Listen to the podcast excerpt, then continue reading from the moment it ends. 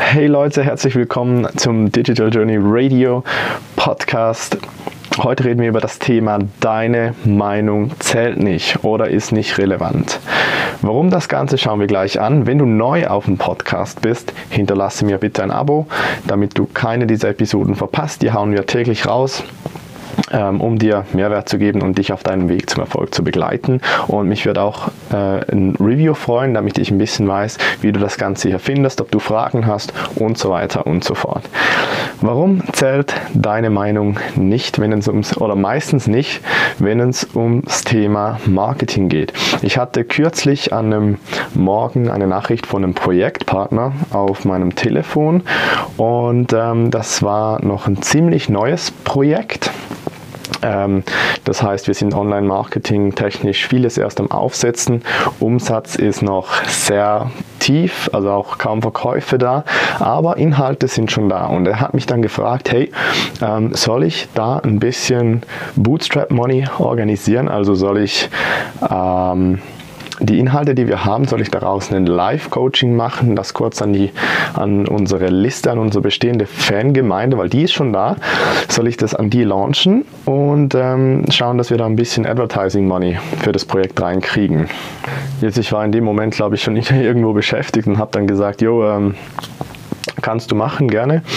Und ähm, er ist dann rausgegangen, hat das irgendwo hinten mal gepostet dass er dieses, äh, dieses Event macht, wo er da quasi nächste Woche loslegen möchte und die Leute da mitmachen können. Und dann irgendwann später am Tag habe ich mal kurz eine Pause gemacht, scroll da so durch die ähm, Timeline, auch weil wir Gruppen verwalten und so weiter. Und dann taucht eben dieser Post in der Gruppe auf. Und ich sehe so, ja, eben, wer hat so Lust, ähm, das zu machen? Siehst du natürlich, wie, wie, viele Leute das gesehen haben, ein paar haben geliked und so weiter. Und er hat dann geschrieben, ja, ähm, schreib mir einen Kommentar oder schreib mir die Direktnachricht. Und äh, ich habe dann mal runtergeschaut, sind irgendwie zwei Kommentare, dann habe ich ihm halt geschrieben, jo, ähm, hast du vielleicht Nachrichten bekommen? Ja, so nee, die haben alle keinen Bock. In dem Moment dachte ich mal wieder, okay, das war wieder mal sehr gut eine Lektion genau äh, zu diesem Thema. Wenn du etwas tun möchtest und äh, dafür ein Feedback brauchst, wie jetzt er zum Beispiel, ähm, ob er jetzt diese Live-Class nächste Woche launchen soll, ähm, um damit entsprechend natürlich ein paar Verkäufe zu generieren, dann hat er jetzt mich gefragt. Ich war aber in dem Sinne jetzt überhaupt nicht relevant. Er hätte es auch selber machen können. Viele machen das auch selber, weil sie denken, boah, ja, das könnte ich jetzt machen. Aber das wirklich einzige Feedback, das du gebrauchen kannst und die einzige Meinung, die zählt, egal in welcher Branche, in welcher Nische du bist, ist im Prinzip die von deinen Kunden und Interessenten, von deinen Fans. Das heißt, was er im Prinzip nachher richtig gemacht hat, ist das mal überhaupt erst als Interessensbekundung zu posten, sagen, hey Leute, habt ihr Bock drauf? Und dann hat er festgestellt, ja, das will eigentlich niemand.